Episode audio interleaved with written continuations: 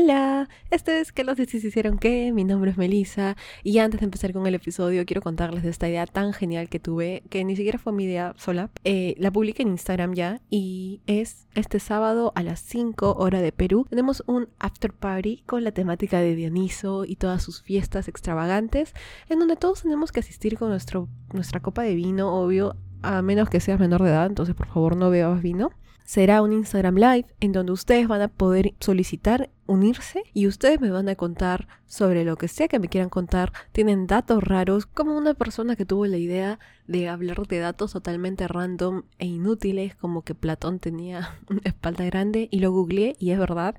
Por eso le decían Platón. Y sobre cualquier dato, cualquier cosa que quieran contarme. Es como esos juegos donde cada quien hace su presentación de PPT sobre un tema que le apasiona, pero que normalmente uno no hablaría y tiene su presentación de 15 BBT sobre por qué Hannah Montana es una obra de arte o cosas así. Ya, así, pero sobre mitología. Así que vengan, conéctense, que los dioses que en Instagram el día sábado a las 5 de la tarde, día sábado 23 creo que es. Sí, día 23.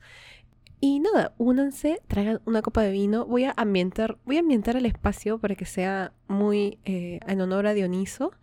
Y únanse, preparen su tema y cuéntenmelo, conversemos. Yo sé que ustedes saben un montón de temas en los que de repente yo no sé mucho, así que será la oportunidad perfecta para que podamos compartir entre todos y divertirnos. Y no sé, siento que será una bonita actividad. Así que únanse este sábado 23 a las 5 de la tarde, hora Perú. Empezando con el episodio entonces, bueno, no empezando, pero vamos a hacer una especie de introducción. Tenemos la segunda parte de la obra Las vacantes de Euridipes. Euridipes, Eurípides, Eurípides. Eurípides, no es Euridipes. ¿Qué me pasó? No sé. Eh, como, hemos escuchado en la primera parte, esta obra trata sobre la llegada de Dioniso a Tebas, que es la primera ciudad griega, en donde él va a difundir sus misterios. Dioniso se le ha pasado por todas partes difundiendo sus misterios desde Asia, India, etcétera, etcétera, y ha llegado a Grecia, en donde no solamente se va a encargar de difundir sus misterios, sino también tomar venganza de aquellos que no creen en él. Para empezar, sus tías, hermanas de Semele, andan diciendo que su mamá era una mentirosa y que ella no tuvo ningún tipo de relación con Zeus, que Dioniso no es hijo de él, sino que fue un hijo que Semele tuvo con quien sea y que mintió diciendo que era de Zeus y que por eso Zeus la mató. Entonces, Dioniso tiene un, un par de cuentas que saldar en Tebas. Vamos a ver qué ocurre en esa segunda parte.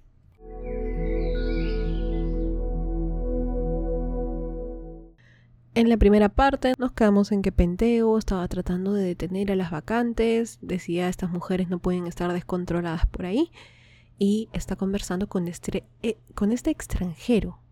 Este extranjero resulta ser nada más y nada menos que Dioniso. Pero ¿qué pasa aquí? Eh, es que Dioniso está pretendiendo no ser eh, él mismo, sino pretende ser un humano. Él ha tratado de convencer a Penteo, pero a Penteo no le importa, él no quiere creer en Dioniso y no lo va a reconocer como un dios. Está más enfocado en castigar a estas mujeres que están ahí tomando, bailando, haciendo lo que se les dé la gana, han dejado sus casas encima, dice muy ofendido, muy así indignado. ¿Cómo es posible que estas mujeres sean libres por ahí haciendo lo que se les dé la gana? Y hay un montón ahí, ¿no? Parte de la del rechazo de Penteo hacia todas esas actividades relacionadas con Dioniso es eso, ¿no? Es la libertad eh, que normalmente no tienen las mujeres en esta época y que pues obviamente les irrita. Así que empecemos con la segunda parte. Dioniso ha amenazado a Penteo. No se debe de meter con sus vacantes. Y ante esta amenaza, Penteo responde con otra amenaza le dice que él va a encadenarlo y que no va a poder escapar de la justicia que caerá sobre él. Pero recordemos que hasta el momento, Penteo continúa negando la existencia de Dioniso y por eso cree que aquel que tiene frente es un simple extranjero y no el mismo Dios. Dioniso ha estado siguiendo en el juego, así que ahora le dice, hablando en tercera persona nuevamente, yo le haría sacrificios en lugar de irritar a ese Dios. Penteo responde que sí. Él va a hacer sacrificios y que estos sacrificios serán esas mujeres que están en el monte Citerón alborotándolo todo, pues se lo merecen. Cabe recalcar que en esta época no es que los, los sacrificios humanos fueran bien recibidos, ¿no? Así que mm, no creo que esto te vaya a salvar, Penteo. Ya, perfecto, dice Dioniso. Es más, yo las traeré aquí, y ninguna de ellas van a llevar, va a llevar arma. Penteo duda. Es una trampa, piensa. Pero de alguna forma no lo es. Solo es Dioniso tratando de darle una oportunidad más para que crea en él. Como el dios ve que Penteo está convencido, le pregunta si quisiera ver a las vacantes en su hábitat natural, ahí en el monte donde están. Y a Penteo esta idea le emociona. Le emociona un poco mucho, diría. Y Dioniso también lo nota, así que le pregunta por qué es tanto su deseo de ver a las vacantes así. Y Penteo les dice que quiere verlas embriagadas. Como les dije al inicio, aquí hay toda una conversación de lo que representa Dioniso para estas mujeres y no es tanto el emborrachamiento, sino la, liberación total de lo que sea que tiene que ser. Y esto, por supuesto, a Penteo le disgusta muchísimo. Penteo les dice que él se va a sentar debajo de los árboles y ahí va a observarlas. Pero Dioniso le advierte que podrán olerlo, que las vacantes se van a dar cuenta que él está ahí mirándolas. Sin embargo, continúa Dioniso, si te pones este vestido, puede que no pase nada. Y así, el dios le continúa agregando cosas al disfraz de Penteo, quien va a intentar parecer una menada en esta ocasión, y le pone una peluca, le pone un gorro, le da un tirso, le pone piel de corzo, así todas estas cosas, y lo disfraza así su muñequita era. Penteo se mira y duda. Dioniso ya quiere ponerle hasta plumas y maquillaje. Pero él le dice al dios que se irá a casa y va a ver, va a ver qué hace, se disfrazará o no, va a pensarlo. Aquí Penteo sale de escena y Dioniso se dirige al grupo de vacantes que lo acompañan. Les dice que la trampa está hecha, que Penteo irá hacia las vacantes. Dioniso habla en tercera persona, enloquécelo e inspírale rabia, que vista ropas de mujeres por medio de la ciudad y se me reír de los tebanos. El coro de las vacantes canta. Escena siguiente, Dioniso se dirige a Penteo y le dice, citando, Tú que estás dispuesto a ver lo que no se debe y que procuras lo que no debieras preocupar. Penteo, sal de tu casa y muéstrame vestido y adornado como una mujer vacante para espiar a tu madre desde un escondite. Eres propiamente una de las hijas de Cadmo. Penteo ha decidido seguir los consejos de, este extranjero, aún ignorando que se trate de Dioniso y se ha disfrazado de mujer. Él va a seguir a este extranjero hacia el monte donde están las vacantes. Pero... ¿Te han salido cuernos en la cabeza? ¿Y por qué es que veo dos soles y veo dos tebas distintas? ¿Eres un toro? pregunta Penteo al, al extranjero. Debe de estar confundiéndose, piensa. Dioniso está más preocupado por el disfraz que lleva. Le dice, la trenza no está del lado que debería de estar, los pliegues no caen bien, etcétera, etcétera. Penteo pregunta mil cosas. ¿De qué mano debe llevar el tirso? ¿Cómo debe de avanzar? ¿Cómo debe de caminar? Los dos están comprometidos a este engaño. Ahora piensas como debes, le dice Dioniso. Penteo, por su lado, está orgulloso. Nadie se atrevería a hacer lo que él está a punto de hacer, ningún hombre en Tebas. Dioniso le advierte, pero Penteo está en esta ilusión. No entiende lo que le dice. Esta parte me gusta porque es una como que como es obra es conversaciones entre ellos, ¿no? Y en esta parte Penteo está enloquecido, ¿no? A pedido del mismo Dioniso, ¿no? Dioniso pidió hace un, hace un par de párrafos que lo enloquezcan. Entonces él se ha disfrazado de mujer, está yendo con el extranjero al lugar donde están las vacantes, pero está viendo dos soles, está viéndole cuernos al extranjero. No es difícil de entender por qué, pero bueno, para él es como que raro, que por qué está saliendo de cuernos. Bueno, yo debo de estar confundido, pero no se da cuenta que está en un estado de locura. Y en esta escena tiene esta conversación con Dioniso, ¿no? Le dice, Dioniso le dice, serás conocido de todos. A eso voy, responde. ¿Traído volverás? Pero Penteo interrumpe. Dice, me tienes por demasiado blando. Y Dioniso termina, en manos de tu madre. Me obligarás con comodidades, dice Penteo. ¿Y con qué comodidades? dice Dioniso. Terrible eres, terrible, y hace terribles sufrimientos vas. Como clavada en el cielo hallarás gloria. Tiende Agave, su madre, tus manos, y vosotras, hermanas suyas, hijas de Cadmo, a este joven conduzco a un gran combate. Y el vencedor, yo y Bromio será. Los demás lo dirá ello mismo.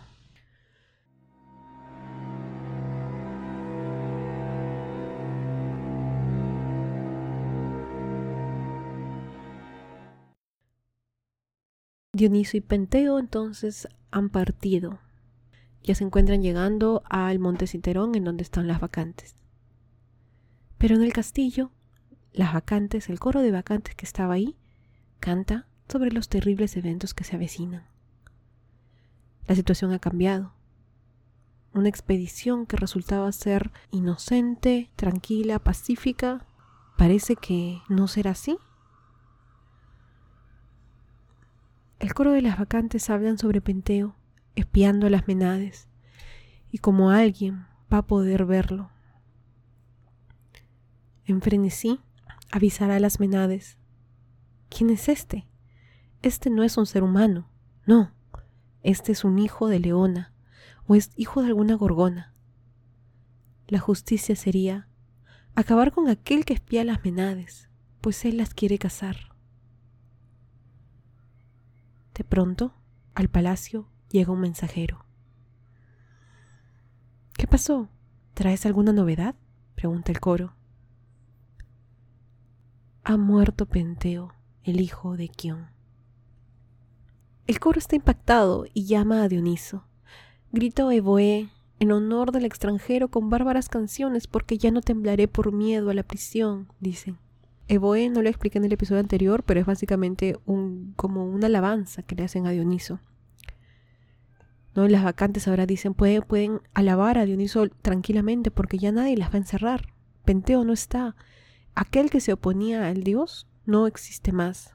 Ellas preguntan, ¿cómo ha muerto Penteo, ese hombre que cometió tantas injusticias?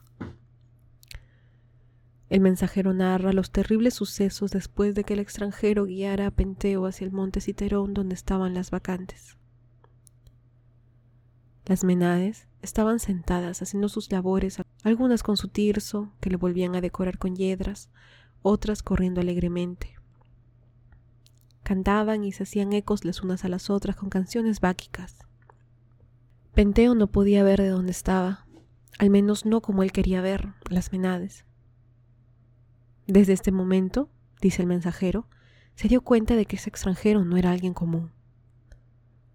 A raíz del pedido de Penteo, él tomó una rama alta de un árbol, una rama tan altísima que casi tocaba el cielo, y la trajo hasta la tierra, y la dobló como si un arco fuera, y el árbol se dobló sin mayor problema ante él. Penteo se colocó encima de éste, y luego el extranjero soltó la rama haciendo que Penteo quede en lo más alto del árbol, pudiendo así observar a las menades.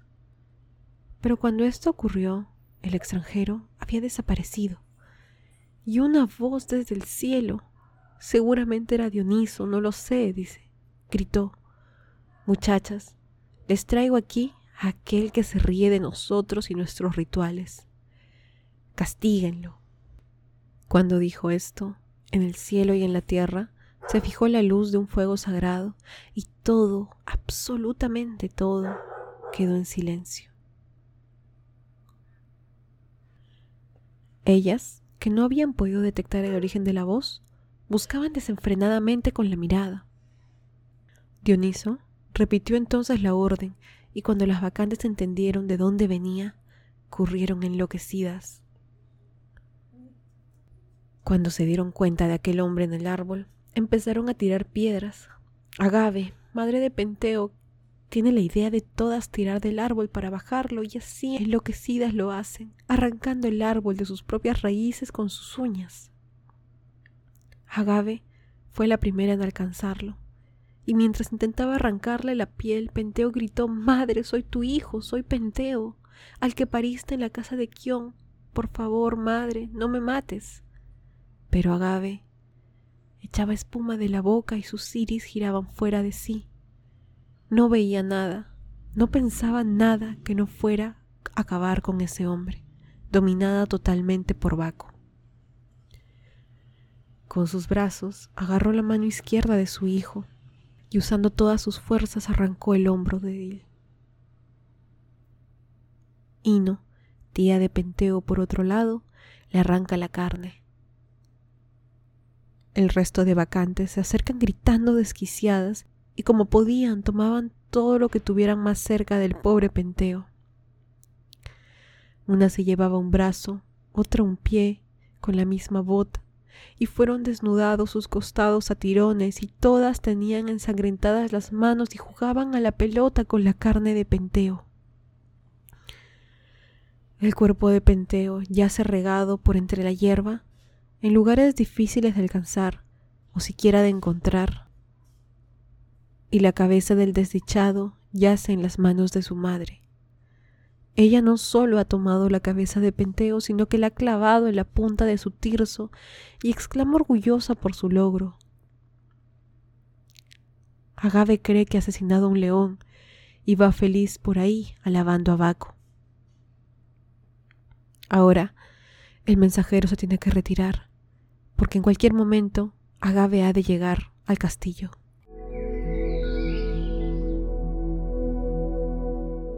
Vacantes de Asia. Traigo desde el monte mi casa bienaventurada, grita Agave entrando a escena. Ella está extasiada. ¿Cómo no? Si casó a este león, según ella, con sus propias manos. Agave fue la primera en golpearlo y sus hermanas le ayudaron. Las hijas de Cadmo hicieron eso, dice mientras levanta su mano que carga con la cabeza de Penteo. El coro le pregunta, ¿estás orgullosa? Y Agave responde, estoy alegre, mucho, mucho, por haberme hecho famosa con esta casa. Es tanta su alegría que tiene que mostrarle a todos los habitantes de Tebas esta casa que ella, sola con sus manos, ha logrado y lo repite un montón. Y lo grita a los cuatro vientos. Vengan todos a ver lo que las hijas de Cadmo hemos cobrado, ni con armas ni con redes, sino con nuestras propias manos y uñas y con nuestros brazos. ¿Dónde está mi padre para que vea este logro? ¿Dónde está Penteo, mi hijo, para que se asombre? En este momento ingresa Cadmo. No está solo. Muchos servidores lo siguen y ellos traen consigo carga. ¿Qué es esta carga? Es el cuerpo de su nieto Penteo. Con infinitos trabajos ha rebuscado su cuerpo y ha podido recolectar la mayor parte de este que ha encontrado desgarrado en el monte Citerón y en la misma selva tupida. Ha tomado mucho poder encontrarlo. Se ha enterado de quién cometió el crimen. Se lo han contado. Pero llega al palacio y se encuentra con Agave de esta forma. Qué terrible visión para él. Agave está en su mundo. Padre, tienes que estar orgulloso de tus hijas. Mira mis manos, he casado con ellas, y mira esta cabeza, Tómala y cuélgala en tu hogar para que con orgullo puedas mostrarle a tus amigos. Tus hijas hicieron esto, mataron a este león. Cadmo se lamenta tanto sobre el castigo tan terrible que recibieron por parte de Dioniso. Mira a su hija enloquecida con la cabeza de su nieto en sus manos y no puede formular palabras que expresen su dolor. Como solo puede lamentarse, Agave se irrita. Qué torpe es la vejez, dice. Qué pena que mi padre no se alegre por mi hazaña. Ojalá mi hijo hubiese sido un cazador. Pero no importa. Tú le has de enseñar, padre. Más bien, ¿alguien puede traer a mi hijo? Él sí se va a poner feliz por mí. Cadmo, horrorizado, pero muy paciente, le habla a su hija. Cuando comprendas lo que has hecho, no puedo imaginar el dolor que sentirás, le dice. ¿Qué no está bien de esto o qué está mal? dice Agave. Primero, levanta tu mirada hacia allá, hacia el cielo. Ya está. ¿Qué dices que tengo que ver? ¿Te parece el mismo o qué está cambiando? Agave responde, más brillante que antes y más abierto del día. ¿El frenesí todavía está en tu alma? Le pregunta Kadma. No conozco esa palabra. Estoy de nuevo tranquila y fuera la locura de antes. Puedes oír bien entonces, puedes responder con fijeza, como que me he olvidado de cuanto he dicho antes, Padre. Cadmo aún no está seguro de que Agave esté fuera de este frenesí. No está seguro de que haya dejado de estar enloquecida. Así que le pregunta, ¿A qué casa fuiste después de tu boda? Me entregaste a Akion, nacido de la tierra, según dicen. ¿Y qué hijo te nació en tu casa, en la casa de tu marido? Penteo, en mezcla mía y de su padre. ¿Y de quién tienes el rostro entre tus brazos? De un león, como decían las cazadoras. Míralo bien, míralo bien, hija. Agave voltea a ver lo que carga entre las manos y se encuentra con el rostro de su hijo. La confusión y miedo que siente no se comparan en nada con el dolor que ahora habita en cada célula de su cuerpo. ¿Quién lo ha matado? ¿Cómo llegó a mis manos? exclamó horrorizada, profiriendo gritos y llantos como si eso pudiera calmar su pena. Fuiste tú y tus hermanas, responde Camo. ¿Murió aquí? ¿Dónde? ¿En casa? Cadmo responde, en el monte, donde también fue asesinado Actión. Actión era un cazador famoso que osó mirar a Artemisa desnuda, así que ésta lo convirtió en un venado y fue despedazado por sus propios perros de caza. Actión es nada más y nada menos que un familiar de Penteo, pues era nieto de Cadmo. Pero, ¿por qué estaba en Citerón Penteo? ¿Qué podía hacer él ahí? Y Cadmo le cuenta que ofendió a Dioniso, pues quiso ver los misterios y que al llegar ahí vio a ella y a sus hermanas todas locas, como estaba toda la ciudad, inspiradas por Baco. Todo esto porque no creían en el dios, porque no lo veneraron como debía. Recordemos que Agave, al igual que sus hermanas, está siendo castigada por haber dicho esas cosas sobre Semele, que mencionamos al inicio, que mentió acerca de su relación con Zeus y que por lo tanto Dioniso no era un dios, y Penteo está siendo castigado por casi lo mismo, por no creer en la divinidad de Baco. Cadmo se lamenta. Penteo, que era como un hijo para él, no está más. ¿Quién lo defenderá como solo él podía ser? Él dice, citando, Tú, el más querido de los hombres, aunque ya no existes, te contaré entre los más queridos, hijo mío. Ya nunca tocarás con tu mano la barba del padre de tu madre, gritando abrazado, hijo mío, y diciendo, ¿quién te falta? ¿quién no te honra, abuela? ¿quién, el miserable, alborota tu corazón? Dime para que castigue el que te falte, padre mío. Ahora soy miserable yo, desgraciado tú, lamentable tu madre, desgraciados tus parientes. Finalmente, Dioniso aparece esta vez ya no como el extranjero, sino él en toda su magnitud. Él le dice a Cadmo que él y su esposa Armonia se convertirán en serpientes. Verán, hay una profecía en donde ellos manejarán un carro de becerros con un gran ejército y saquearán ciudad tras ciudad.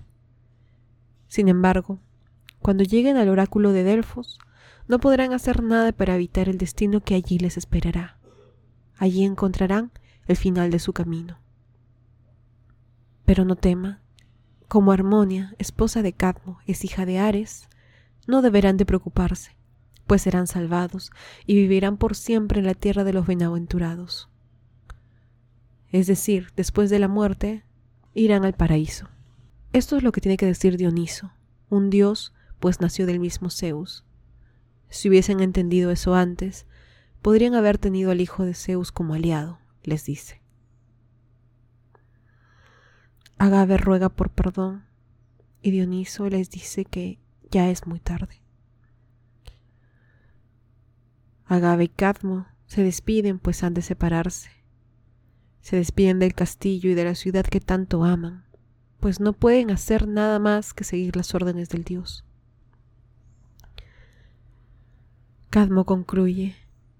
Hijas, en qué horrible desgracia hemos incurrido, tú, infeliz, y tus hermanas, y tu hijo, mientras yo, desgraciado, llegaré a estar entre extranjeros, viejo errante, y aún me está predestinado traer a Grecia un ejército bárbaro mezclado, y a la hija de Ares, mi esposa Armonia, las dos, en figura de serpiente, la traeré a los altares y a las tumbas de Grecia, al frente de mis lanzas, y no cesaré en mis desgracias, infeliz de mí, ni haré la travesía del Aqueronte subterráneo, ni me llegará a la paz. De esta forma concluye Las Vacantes.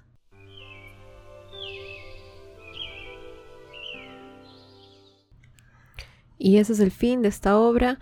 Eh, lo que empezó como muchas fiestas y muchas cosas, no sé, graciosas por, por un lado, terminó pues en una masacre terrible y eso es lo que pasa con varias obras de Eurípides, es así medio, medio sanguinario mi causa. Lamentablemente el castigo que cumplen los mortales por no creer en los dioses siempre termina involucrando algún asesinato a manos propias, ¿no? De un familiar. Esto es lo que ocurrió con Penteo, con Agave, Cadmo, Cadmo y Armonia en verdad son un matrimonio bien famoso, son papás de un montón de héroes, un montón de así figuras conocidas.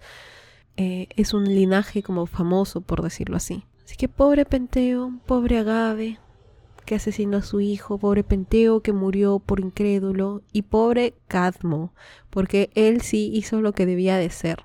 ¿Cuál fue su pecado? Ser madre, ser padre de Agave, ser eh, abuelo de Penteo. Ay, muy triste. Espero que les haya gustado este episodio. Eh, no se olviden de que el sábado tenemos nuestra fiesta. No es una fiesta. No pueden haber descuartizamientos, por favor. No pueden haber descuartizamientos ni cosas que sean dañinas, pero podemos tener vino. Em, así que los espero en Instagram, en que los dioses que, el sábado 23 a las 5 de la tarde hora Perú. Y también si quisieran conectarse, pero de repente esta hora no es por el cambio de horario y todas esas cosas, de repente no es una hora que se les acomode, escríbanme y avísenme para considerar otras horas, ¿no? Yo me puedo sacrificar para que la mayor parte de la mayor cantidad de personas pueda estar conectada. Cuídense un montón y nos vemos la próxima semana. Chao.